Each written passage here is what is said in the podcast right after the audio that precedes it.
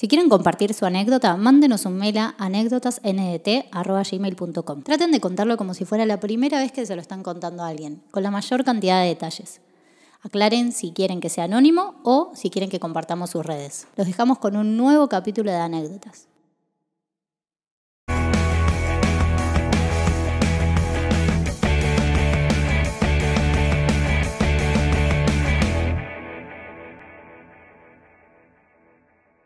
Bueno, Cristian, eh, me imagino que está buena esta anécdota. ¿Te gustó? ¿No te gustó? Me imagino que te gustó. Mira, si la contamos acá es porque es buena.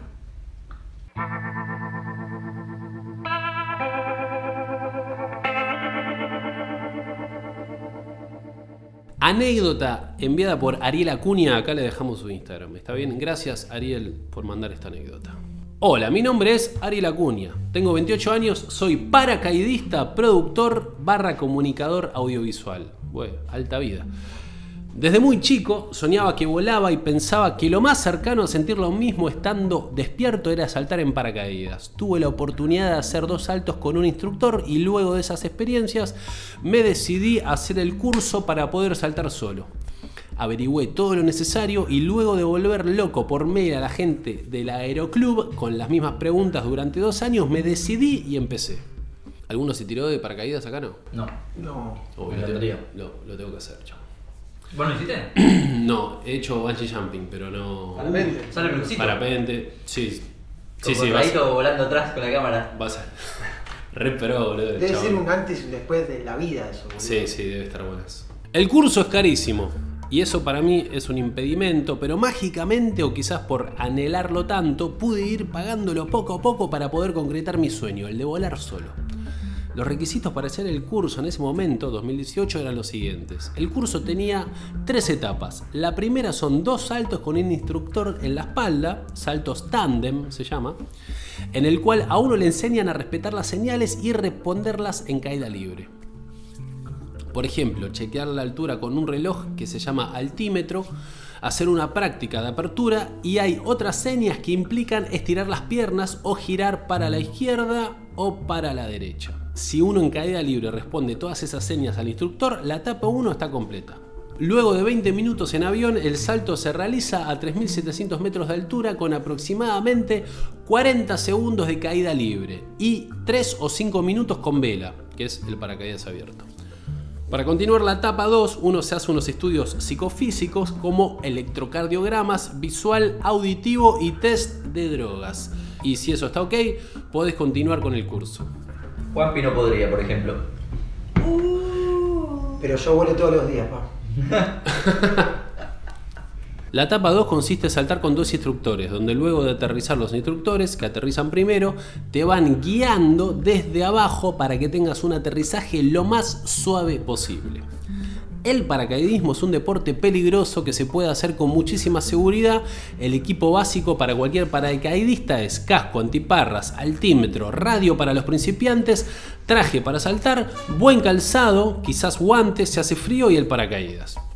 Uno posee dos paracaídas, el principal y el de emergencia. Si el principal falla o está roto, simplemente accionamos un procedimiento de emergencia que consiste en desprenderlo, caer unos segundos y abrir el de reserva. Nosotros estamos aprendiendo cómo. Sí, sí. Sí, sí. Como si de acá tuviéramos que salir a. a- Esto me da una idea para dónde va la anécdota, pero bueno, vamos a ver qué pasa. O si uno se golpea, se desmaya o queda inconsciente en el aire, el mismo equipo tiene una computadora interna que detecta velocidad, presión y altitud para abrirse solo a una altura prudente para al menos aterrizar vivos. ¿Pero? Toma pavo. A la ¿Tiene mierda. un automático? Hay dos cosas que uno tiene totalmente prohibido hacer. No abrir a la altura indicada y no hacer un giro brusco a baja altura. Bueno, yo aparentemente había entendido todo menos una cosita. Y aquí se viene lo interesante. Era mi primer salto de la etapa 2. Luego de decir todo que sí, que había entendido y tenía todo claro, llegaba el momento de chequear el equipo, subir al avión y repasar todas las maniobras del salto. Tenía muchos nervios y no paraba de pensar qué sentido tenía subirme a un avión para luego tirarme. Claro, el chabón dijo, "¿Qué estoy- ¿Por qué estoy haciendo? Podría estar en mi casa mirando el chavo. Mm. Es lo mismo que para qué hacer la cama si vas a volver a acostarte a dormir. Llegó la hora. Luego de llegar a los 10.000 pies o 3.700 metros de altura, alguien grita ¡Puerta! Y ya se puede abrir la puerta para saltar. El ruido del motor, el viento y ver el planeta redondo es algo avasallante. Y ahí me di cuenta el porqué de querer disfrutar ese momento, esa sensación. Salté del avión junto a mis dos instructores y fue algo maravilloso. Estaba volando con dos personas cerca mío a más de 240 kilómetros por hora. Una cosa maravillosa. Abrí el paracaídas y los instructores abren más abajo para poder llegar más rápido a tierra y poder asistir por radio. Pero pasó lo peor. Mientras chequeaba que mi paracaídas había abierto bien, que podía girar y frenar, me di cuenta que no escuchaba a los instructores. La radio perdió señal y no tenía contacto alguno con ellos. Que sobreviva a este salto dependía completamente de mí. Por los nervios, tuve una laguna mental y me puse a pensar todo lo que había estudiado, intentando recordar qué carajo hacer en un caso así, como yo en los orales de la facultad. Eh, qué paja, boludo. Uno tiene un tiempo prudente para saber a dónde ir, ya que te encontrás con el paracaídas abierto a más de 3.000 o 4.000 pies. Tenés que ver dónde queda el aeroclub y apuntar para esa zona. Ir perdiendo altura en una zona de espera antes de realizar el procedimiento de aterrizaje aproximadamente a los 1000 pies. Yo a esa altura, como era mi primer salto, no tenía noción de los tiempos que conlleva todo eso, así que hice lo que me parecía y a la hora de llegar a la altura para aterrizar empecé a doblar como podía y a esquivar todo lo que se me acercaba, girando bajo. Es una de las cosas que le prohibieron hacer. Claro. Esquivé un hangar, un auto y hasta una vaca, hasta que no pude esquivar más nada y había un alambre de un toldo el cual me llevé puesto y aterricé con el pecho y la cara en el barro. Por suerte no me rompí nada, no se rompió el equipo, que es carísimo y el que rompe paga, y vinieron a asistirme, solo tenía unos raspones en el brazo. Estaban todos enojados, pero intentando no gritarme me llevaron a un rincón y cuando entendieron que se me había apagado la radio se calmaron y me dijeron que de suerte estaba vivo y me volvieron a poner un paracaídas para volver a saltar al instante. Me dijeron que era la única manera de quitarme el trauma. ¿Qué? Ahí al toque. No. Cobraron dos viajes. Y el Claro, equipo. hacemos doble. Pero que le paguen el momento ahí por las dudas. Sí. si la queda. Por. Adelantado. Cara de visitera acá abajo. Pará, y por suerte había barro ahí, ¿no? Sí. Sí, Porque si caía en concreto. Sí, un alambrado, aterrizó Sí, pero igual, pero está bajando, está, está cayendo a tanto. Tenía el paracaídas puesto, no cayó. No, no, sí, sí, obvio. Yo estaba temblando y un poco choqueado, pero entendía la fuerza cuáles eran las cosas que no tenía que volver a hacer. Esta vez aterricé con éxito, tenían razón los chabones. Luego llegó la etapa 3, que consiste en saltar solo hasta acumular saltos y rendir para obtener la licencia. Al día de hoy tengo 23 años, ya estoy recibido y tengo muchísimo más respeto por el deporte. Le recomiendo a cualquiera que quiera vivir la experiencia de hacer un salto o el curso que lo haga, ya que es una experiencia única y ayuda mucho a aprender a tomar decisiones rápido para la vida. Me gusta tanto saltar que siempre llevo gente conmigo. Hasta logré llevar a mi vieja, que se murió. No, mentira. no, no, eso lo agregué yo, era un chiste. Eh, no, está viva la madre. Eh, aclaro eh, que hacer el curso no te autoriza a ser instructor, ya que para ser instructor uno necesita más de 500 saltos y saber muchísimo. Básicamente le confías tu vida a un instructor que está más que capacitado para hacerte pasar una experiencia increíble. Espero se hayan entretenido y les recomiendo que vengan a saltar a paracaidismo Chascomús. Dejo una foto y si quieren les paso el video de mi último salto. Wow, mirá. Que pase el que casi se muere. No lo tiene. Vamos, Nico Giacomuz a Eh, saltar. estaría bueno. Yo boludo. salto, ¿eh? Sí, yo, yo también. Me da mucho miedo, pero me encantaría. Bueno, pará, la fotito es esta. Mira, están ahí. Re, qué extremo, boludo. Ay, no sé, boludo. Como que ahora lo pienso, pero me, me pasaría exactamente lo, lo que, lo que dijo el chabón. Estar ahí en el, en el avión, estás por saltar y decir, no. ¿Para ¿Por qué? mierda? Además decir como el avión está- se inventó para subirte y bajarte cuando aterriza. ¿Por qué te haces tirar en medio? No tiene sentido. imagino que si, si cruzás esa sensación debe, debe estar buenísimo. Nada, debe ser Porque me acuerdo que eh, no te pasaba en el stand-up al principio. Perdés el miedo a la primer año, que dices, ¿qué estoy haciendo acá todo transpirado Sí, antes sí, de salir? sí, sí. Cuando cruzás eso, Claro, la diferencia es que ahí te va mal y listo, acá te morís. claro. Claro. es Bueno, mi viejo me contó que hace muchos años él venía de Batán para Mar del Plata. Venía en la ruta y en Batán hay un hay un, también un, como un aeródromo y, y como que se tiran. Y venía y vi un chabón que se tiró de paracaidismo, de paraca- con el paracaídas. Y lo empezó a mirar, ta ta ta ta, y empezó a caer el chabón y nunca se le abrió el coso. Y lo No. vio de la ruta Lo vio morir. morir. ¿Qué? Sí, en el año tipo 89, ponele, una cosa así. Y nada. O sea, lo vio a lo lejos, no lo vio. No, a lo lejos, pero venía así en la ruta, mira un chabón en paracaídas. Y empezó a ver cuando abre el coso. No. ¡Pum! Y sí, se remurió, pobre. Capaz que era Superman. Y pará, ¿y tu viejo, ¿Eh? se, Capaz que era un superhéroe. No, no, Dice, definitivamente no era ¿y Superman. tu viejo se tiró en paracaídas?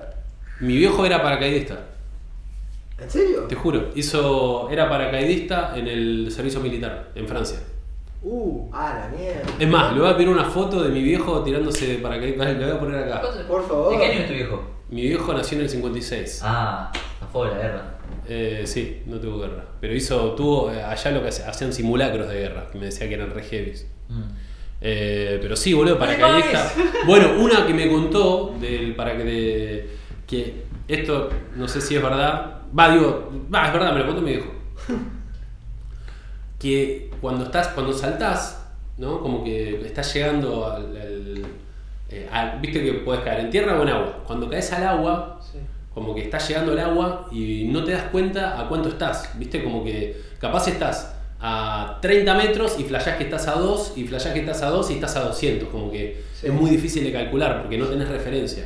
Y un chabón, un compañero de él, para hacerse el, el- el gracioso, como que venía con el coso, con el paracaídas, con, con el paracaídas y, y el chabón flashó que estaba tipo a 3-4 metros y estaba a 30. Y se soltó y cayó y se rompió todos los huesos el chabón. Sobrevivió y se rehabilitó y todo, pero lo echaron de la fuerza porque lo hizo para hinchar las bolas. Y nada, se- no 30 metros, no, más era. Ponele que. Porque 30 era. metros es un montón igual, boludo. Sí, sí. No, igual sí, capaz 30 40. pero es verdad, viste, que dicen que si caes al agua desde muy, muy alto, Es lo mismo que cemento. es lo mismo que Claro, decir eso. caes, pegás Sí, y después sí, sí. te hundís. Eh, No es que- Y la clásica escena de las películas que se van a suicidar a los, a los puentes yankees. Que Ah. se- Que se tiran y ¿viste? uno piensa, "Y pero se va a salvar. Ah, pelotas, mierda. Bueno, y lo que me contó mi viejo también con el paracaidismo, que es así, como que. ¿Viste cuando estás en el auto? Y así empiezas a hacer así con la ventana, con velocidad, Ah, Ah, sí. y haces tipo tuki. Bueno, con el paracaidismo, viste que como que para doblar Sí. tenés que hacer así, como para los costados. ¿qué con las manos? Sí, o sea, lo único es solo con manos. Vas así Ah, mira. y tipo, debe haber otra forma, pero una es esta, como que querés ir, querés, viste que los chabones empiezan a girar, hacen así, y empiezan. Y después fum, frenan, para los costados. Todo con las manos. Mirá. Eh, debe haber otra forma, pero esa es una forma que. Claro, como la vela del velero. Claro. eh, nada, me encantaría. Aparte, mi viejo siempre me hincha las bolas, como dice, boludo, tenés que hacerlo, no sé qué. Eh, pero bueno. Che, gracias, boludo. Una masa. Muchas gracias, Ariel Acuña, por mandarnos esta anécdota hermosa. Eh, lo pueden seguir a Ariel en sus redes. Cualquier anécdota que tengan, la mandan a anécdotasndt.gmail.com. Cristian la recibe, hace toda la movida para que eh, quede la anécdota acá y la leamos y la debatimos entre todos y ustedes la ven por medio de la pantalla de YouTube.